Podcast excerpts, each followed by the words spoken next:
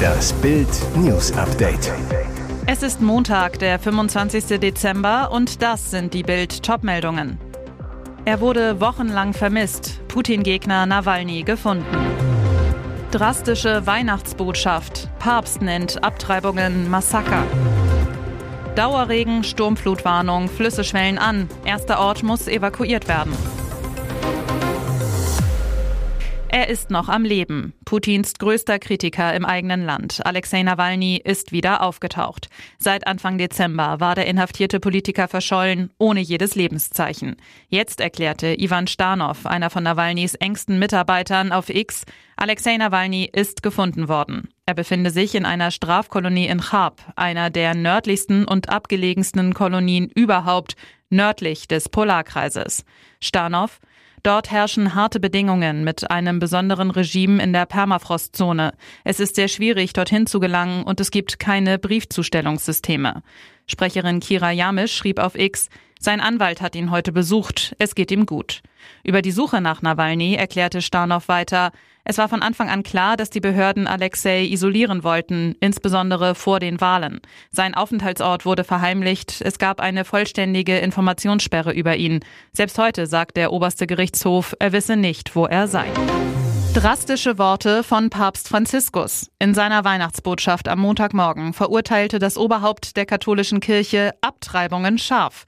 Vor mehreren Zehntausend Gläubigen auf dem Petersplatz in Rom sagte Franziskus, wie viele Massaker an Unschuldigen es in der Welt gibt, im Mutterleib, auf den Routen der Verzweifelten, die auf der Suche nach Hoffnung sind, im Leben so vieler Kinder, deren Kindheit vom Krieg zerstört wird. Heißt, der Pontifex setzt Schwangerschaftsabbrüche mit Massakern gleich. Franziskus ist ein strikter Gegner von Abtreibungen, bezeichnete sie auch schon als Mord. Das Oberhaupt von 1,3 Milliarden Katholiken weltweit rief in seiner Predigt außerdem zu einem sofortigen Frieden im Gazakrieg und zum Dialog auf. Ich flehe darum, dass die Militäroperationen mit ihren entsetzlichen Folgen unschuldiger ziviler Opfer eingestellt werden.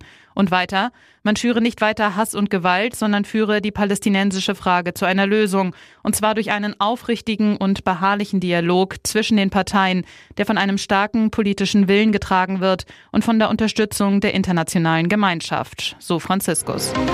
Grau und nass statt weiß und winterlich. Weihnachten fällt in Teilen Deutschlands in diesem Jahr buchstäblich ins Wasser. Tiefdruckgebiete bestimmen über Weihnachten weiterhin das Wetter. Schon jetzt gibt es an vielen Flüssen Hochwasser und es soll weiter regnen. In Thüringen musste sogar der erste Ort evakuiert werden. Die Gemeinde Windehausen im Kreis Nordhausen ist vom Wasser eingeschlossen. Die Einwohner mussten ab Montagmittag ihre Häuser verlassen, wie Ministerpräsident Bodo Ramelow auf der Internetplattform X, ehemals Twitter, schrieb. Allen vom Hochwasser betroffenen Personen gilt meine Hoffnung, alsbald nach Hause zurückkehren zu können, schrieb Ramelow. Für die Unterbringung der rund 400 Einwohner von Windehausen wurde laut Bürgermeister Matthias Marquardt eine Sporthalle bereitgestellt. Bereits am Heiligabend waren die Einwohner in Windehausen zur freiwilligen Evakuierung aufgerufen worden. Dem waren aber zunächst nur wenige gefolgt. Und jetzt weitere wichtige Meldungen des Tages vom Bild Newsdesk. Täter lösen Radmuttern an Einsatzwagen. Feige Attacke auf Retter in Berlin. Gegen 1.30 Uhr wurden Polizei und Feuerwehr zur Potsdamer Straße, Höhe Schöneberger Ufer, nach Berlin Tiergarten gerufen. Ein Rettungswagen des Malteser Hilfsdienstes, der im Auftrag der Berliner Feuerwehr unterwegs gewesen ist, war liegen geblieben. Die Retter entgingen nur knapp einer Katastrophe. Denn während der Fahrt hatte sich plötzlich der hintere Reifen gelöst. Wie konnte das passieren? Nach Bildinformationen hatten die Täter die Radmuttern des Wagens gelöst. Nach ersten Erkenntnissen war die Besatzung vorher in Grunewald unterwegs. Vermutlich manipulierten dort die Täter die Räder des Fahrzeugs. Auf dem Weg in die Innenstadt hatten sich dann die Radmuttern nacheinander gelöst und gingen unterwegs verloren. Als das Rad lose an der Achse hing, löste es sich in der Potsdamer Straße schließlich ab. Die Polizei ermittelt zu den Hintergründen. Weihnachten? Silvester? Nö. Für Trash-Fans ist das der wichtigste Termin im Kalender, der 19. Januar 2024. Denn da öffnet das Dschungelcamp endlich wieder seine Pforten, lädt Kandidaten und Kakerlaken zur 20. Staffel. Die, teils noch geheime Kandidatenliste verspricht schon jetzt einen echten Dschungelkracher. Lester-Schwestern, Mucki Prolls, Starbesetzung. Doch auf einen großen Namen müssen alle Fans des Reality-Spektakels auch in diesem Jahr verzichten. Bild erfuhr, es gibt Aufregung um einen Kandidaten. Sender RTL soll ihn daher endgültig von der Dschungelliste gestrichen haben. Die Rede ist von ihm, Martin Semmelrogge. Nach seinem Visastress im vergangenen Jahr stand lange im Raum, dass Martin Semmelrogge jetzt endlich nachrücken könnte, einfach ein Jahr später als geplant ins Camp zieht. Doch daraus soll nun nichts mehr werden. Nach Bildinformationen wird der einzige Wunschkandidat nicht am Dschungelcamp teilnehmen. Das Hin und Her um seine Einreise ist schlicht zu kompliziert. Stattdessen wird sich auf andere große Stars und aufstrebende Sternchen konzentriert. So ziehen beispielsweise Rennfahrer ex Cora Schumacher und TV-Größe Heinz Hönig ein. Und nach Bildinfos auch Prominamen wie GZSZ-Star Felix von Jascherow, Designerin Sarah Kern und Nico Legert, Sohn vom Kultkicker Thorsten Legert. Auf Bildanfrage zur Semmelrogge-Personalie heißt es seitens des Senders knapp, wir beteiligen uns nicht an Spekulationen. Bei Katzenbergers nicht erwünscht, ob Peter mit Yvonne vor dem Baum sitzt, Weihnachten im Kreise meiner Liebsten. Dieser Kreis ist bei manchen jedoch so eine Definitionssache. Noch vor einem Jahr hätte Peter Klein wohl noch Ehefrau Iris dazu gezählt, ebenso wie deren Kinder Daniela Katzenberger und Jenny Frankhauser. Doch dann kam bekanntlich das Dschungelcamp in Australien und eine gewisse Yvonne Wölke. Nun, ein Jahr später, ist die Situation eine andere. Peter und Iris haben sich öffentlich heftigst gezofft. Iris warf Peter vor, sie mit Yvonne betrogen zu haben. Peter stritt dies ab. Es gab monatelang etliche Tränen und Dramen, bis sich das Ex-Paar vor kurzem im Promi Big Brother Container weinend in den Armen lag. Ob der Rosenkrieg nun endgültig vorbei ist, wird sich zeigen. Zumindest herrscht aktuell Weihnachtsfrieden, was jedoch nicht bedeutet, dass das Fest der Liebe auch zusammen gefeiert wird. Denn ein Liebes-Comeback hat Iris Klein vor wenigen Tagen kategorisch ausgeschlossen, natürlich auf Instagram. Selbst wenn er der letzte Mann auf dieser Erde wäre, würde ich ihn nicht mehr wollen, da ich mich kein zweites Mal wie Müll entsorgen lassen würde. Dieses Kapitel ist für immer beendet. Autsch, das war eine knallharte Ansage. Ob Peter Klein diese gelesen hat? Er meldete sich jedenfalls früh morgens an Heiligabend mit einer Videobotschaft bei seinen Fans.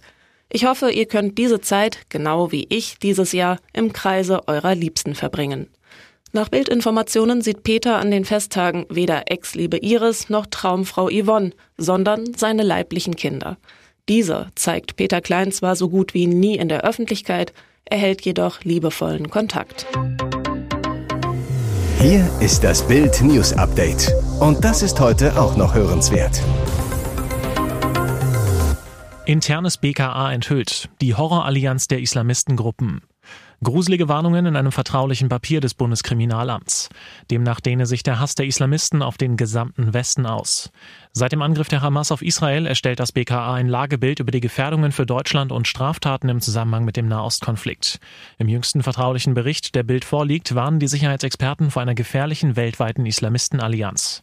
Im Lagebild heißt es, es sei zu beobachten, dass die Terrororganisation Al-Qaida und weitere Gruppen den Angriff der Hamas begrüßen. Es werde zu Anschlägen gegen Juden und deren Interessen weltweit aufgerufen. Ein Unterstützernetzwerk rufe explizit zu sogenannten Lone Actor Attacken gegen Juden und Christen im Westen auf. Also Attacken Einzelner, auch einsame Wölfe genannt. Das Motiv, Angriffe mit Bomben und Messern sollen die Bombardierung, Tötung und Vernichtung des palästinensischen Volkes in Gaza vergelten, heißt es. Al-Qaida verurteilt in einer Erklärung den zionistisch-kreuzzüglerischen Krieg gegen Krankenhäuser in Gaza. Blut bringe nur Blut hervor, so würde die Mujahideen ungeachtet aller Menschenrechte und der UN-Charta ebenso brutal reagieren. Muslime, insbesondere im arroganten Westen, würden aufrufen, Juden zu töten und deren Besitztümer zu zerstören. Staatsschutz und Verfassungsschutz sind zudem alarmiert, weil Terroristen zu Gewalt und Terror gegen Ungläubige aufrufen. Ein Staatsschützer sagt zu Bild, eine so breite Mobilisierung aller Islamisten hatten wir noch nie.